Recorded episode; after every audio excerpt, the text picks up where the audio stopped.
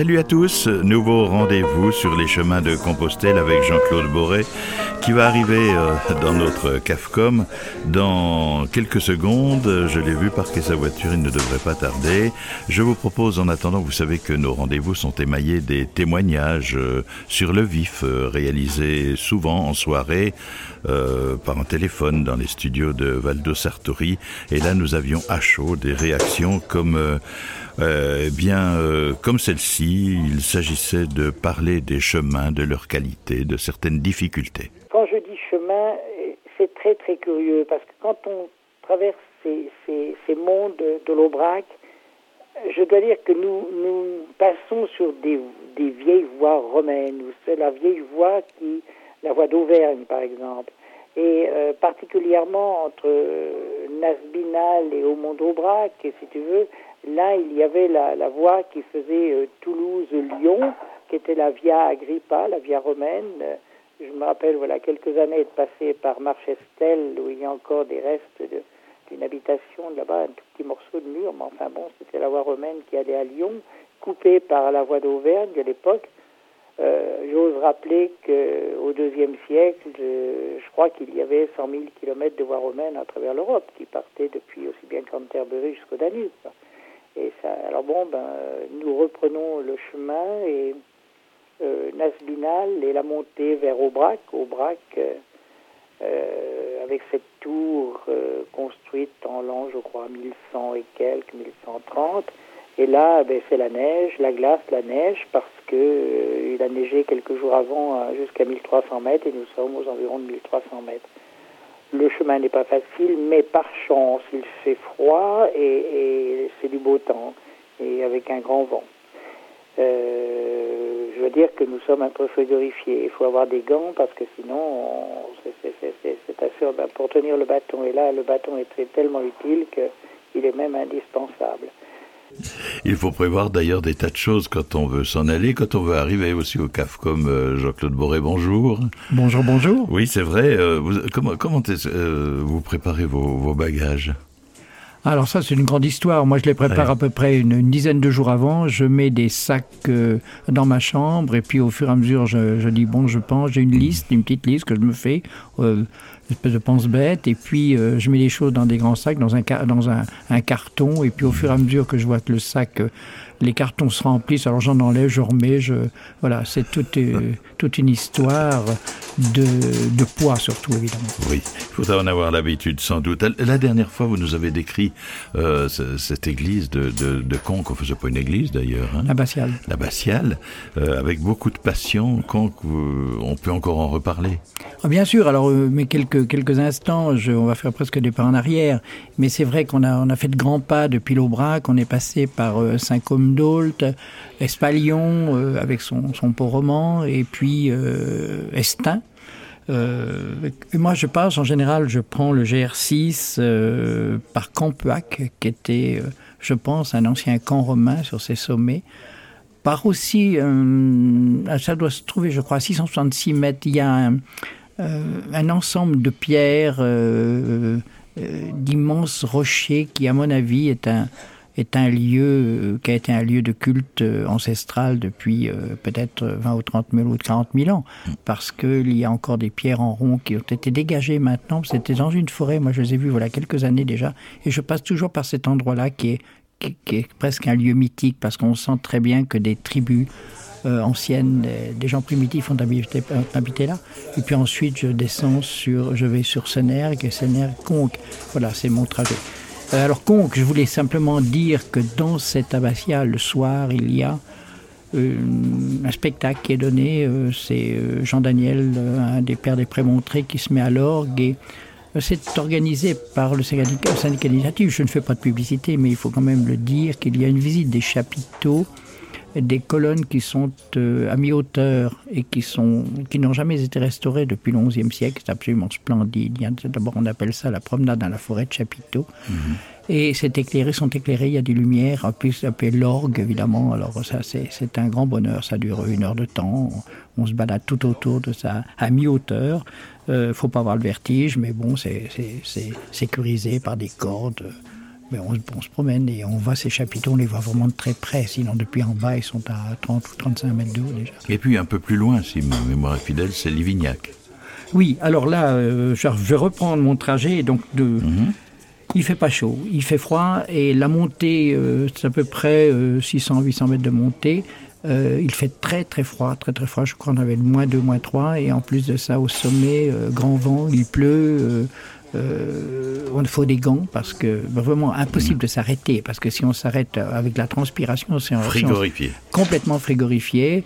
Euh, c'est le nez, euh, le nez, le nez dans, le caillou, si j'ose dire, le sac au dos, le nez dans le caillou, et puis on y va, on y va, on y va, on y va parce qu'il faut rejoindre, faire l'étape le plus vite possible, retrouver un peu de chaleur parce que sur ces sommets, ben, il n'y a rien quoi. Il y a, mis, à part la chapelle Saint-Roch qui est là, qui est ouverte.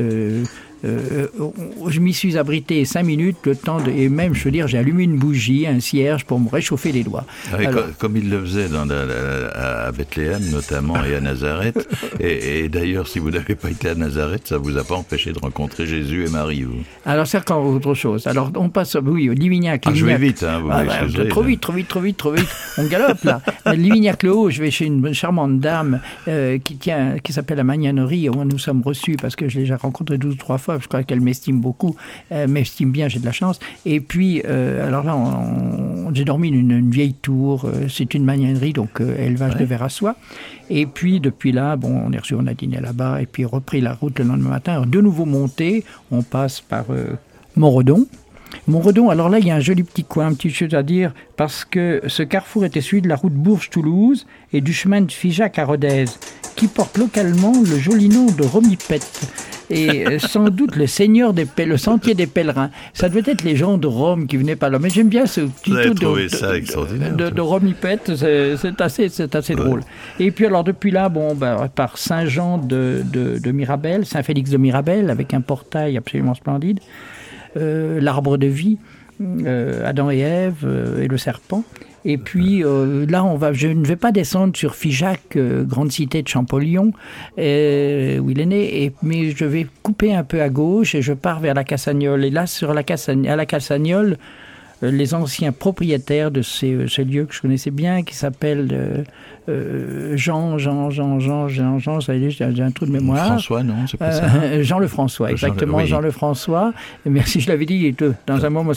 Mais par contre, les nouveaux propriétaires ont cette particularité que lui s'appelle Jésus et elle Marie. Attendez, attendez. Alors là, vous, avez, vous parlez d'Adam et Ève tout à l'heure. Maintenant, vous êtes à Jésus et Marie. C'est comme, c'est quand même très religieux votre pèlerinage.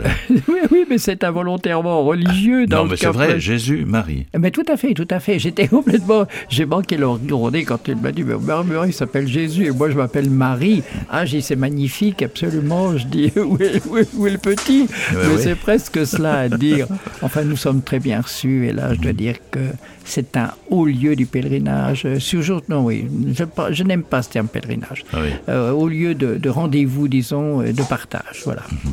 Et surtout de respect. Et la route continue. Et la route continue euh, vers Cajarc. Alors Cajarc, évidemment, on ne rappelle pas Cajarc avec Coluche. Coluche et le Schmilblick. Le Schmilblick, exactement, exactement. Mais il y a une particularité à Cajarc. Bon, le, le, gîte communal n'est pas terrible. je crois que la commune devrait faire un effort. Mais euh, quand un restaurant est fermé, les autres ferment aussi. Euh, donc on se retrouve. Bah, ils partent ensemble en vacances. Absolument, je pense que ça doit être cela. Pour ne pas se faire de la concurrence, ils ne se supportent pas. Et c'est un, c'est un village très, très, très, très surprenant. Euh, de mémoire, je crois que le boulanger vend des postes télévision, l'autre ils vend ci, l'autre ils vend ça, ils se mélangent les uns les autres. J'ai connu ce village quand M. Pompidou et Mme Pompidou étaient présidents de la République et quand il allait passer ses week-ends chez lui, en fait. Tout à fait, tout à fait. Cajarc, par là-bas. Hmm? Alors, bon, ben voilà. Et puis, c'est de Cajarc, euh, on continue euh, vers. Euh, vers Varère, Vélat. Varère, le puits Ollier, Varère est un haut lieu aussi de, disons, de culture très, très, très ancienne, de la préhistoire, du néolithique. Un, il y a beaucoup de, d'emplacement de puits encore. Euh, des puits, je me comprends, quand des puits sont des, sommets, il y a des dolmens. Dans la forêt, on passe vers Gréalou. Et là, j'ai un souvenir assez, assez triste parce que j'avais rencontré un couple d'Allemands. Euh, nous sommes retrouvés plusieurs fois sur ce chemin. Et hum, je cite cela, c'est une aparté. Ils étaient là sous le. Il faisait mauvais, ils étaient là et. Euh, on s'est parlé, on s'est perdu de vue, on s'est retrouvé, un peu comme dans la chanson. Et euh, lui, lui a eu un problème de, de pied au moment quand en Espagne. Il est rentré chez lui, enfin plutôt c'est son fils qui habitait en France. Et puis nous sommes tout à fait retrouvés à Santiago, quelques, à la sortie de, de, la cathédrale. On est, on est tombé dans les bras l'un de l'autre. Moi, ça faisait deux mois, un mois et demi que je ne les avais pas vus, un mois que je ne les avais pas vus. Mhm. Et puis l'année d'après, j'ai appris qu'elle était morte parce qu'elle était partie en Afrique du Sud et ils se sont perdus dans le désert en Afrique du Sud. Elle n'avait pas d'eau et elle est morte, euh, euh, euh, disons, mhm. manque d'eau. On ne se perd pas sur les chemins de Compostelle Non, on évite de se perdre. On évite de se perdre. Il y a des chemins sur lesquels on peut se perdre. Par exemple, le chemin euh, du Midi, euh, le chemin d'Arles qu'on appelle, euh, moi je m'y suis perdu en forêt, oui bien sûr. Mhm. J'ai tourné en rond pendant toute une journée pour me retrouver à 42 km de l'endroit où je devais, je devais, me trouver. Mais enfin, Il y a une chose que vous nous aviez dite à l'époque, moi je me souviens de ces enregistrements que nous faisions, dont nous passons quelques extraits avec Val de Sartori ici, dans le cadre de ces carnets de route, Jean-Claude Boré.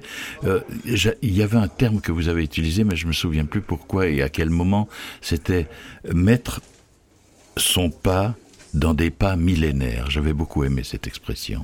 Ah oui, parce que ça, moi aussi, je crois que si un jour j'écris quelque chose que j'espère bien, je, prendrai un peu ce, terme, car j'ai le sentiment profond que ce chemin depuis le 950, l'année 950 où je crois Godel Scalc l'a pris pour rejoindre euh, Santiago, et euh, des millions de gens sont passés sur ces mêmes routes, qui, ont été à une époque des voies romaines aussi, qu'on a partagées.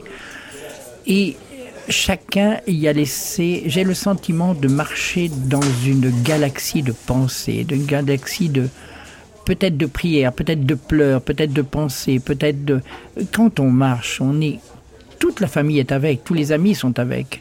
Euh, Valdo, toi, euh, vous, euh, il mhm. a pas. On pense parce que ma conviction que nous avons été mis sur terre pour marcher.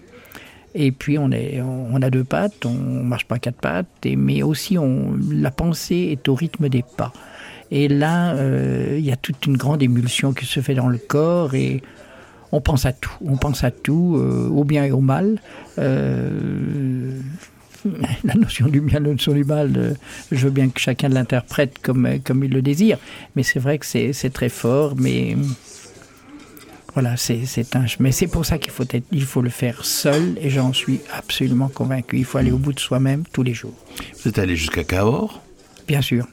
Alors là, je suis passé depuis Varère, Varère-Vélat. Là, j'ai dormi euh, dans un couvent chez des sœurs à Vélat et à Cahors, et puis ensuite depuis la route. Alors là, depuis là, il y a le, entre, entre, entre Velate et Cahors, on passe par une vieille voie romaine, une dizaine de kilomètres tout droit, qui s'appelle la Via euh, euh, ferrata, Camina mhm. ferrata, c'est une, voie ferrée. Là, une voie ferrée, une voie ferrée. Oh, le, terme ferré, je me comprends de Pierre. Hein. ça ne vient pas de ferrata d'ailleurs. Euh, non, non, non, exactement. Euh, c'était le, on parlait toujours des chemins ferrés à l'époque, des mhm. chemins, on ne parlait pas de chemins de fer, des chemins ferrés qui étaient des chemins avec des cailloux dessus. Et là, il y a une vieille voie romaine, on passe dessus, on la suit d'un bout à l'autre à travers la forêt, c'est très beau. Et puis on arrive à Cahors, Cahors avec son pont va l'entrée. Et là, je suis allé chez, chez ces sœurs de Vélat, avaient une maison avant qui était le, les, les, apprentis du Quercy. Et là, j'y ai, logé des trois ou quatre, trois fois, en tout cas, quatre fois, mais je ne sais plus combien. Et puis, euh, il y a eu un changement de direction et ça c'était un peu moins bon. Donc, euh, euh, par exemple, cette année, je, je suis allé à l'hôtel. Voilà. Allez, on vous retrouve sur le chemin. Reprise de la route le lendemain matin et parce que c'est un peu tous les jours. C'est le chemin, si tu veux. Tu pars le matin, tu as un petit déjeuner rapide, tu t'habilles, tu prends le sac à dos, tu pars. Tu fais ta marche. Tu arrives, tu poses le sac à dos, tu essaies de manger, tu essaies de te reposer entre deux. Tu espères prendre le temps d'écrire, de réfléchir, de penser. C'est un peu, pour moi, une espèce de forme de vie si je pense que à chacun, chaque journée, disons, son, lot d'aventures et, et on, on, charge le matin le bagage et on le pose le soir. C'est très, c'est une image.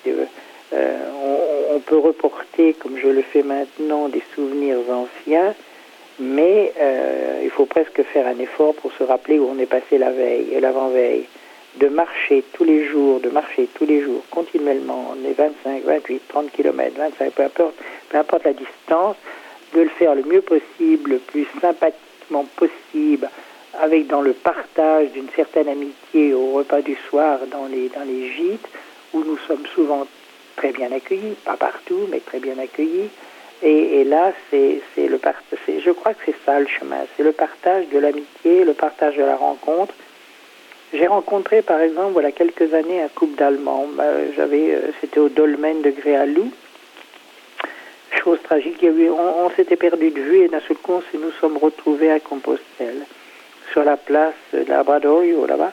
Et, nous étions retrouvés. Quelques mois après, euh, je savais qu'ils habitaient, euh, je crois, Donauchingen, pas très loin de la frontière suisse.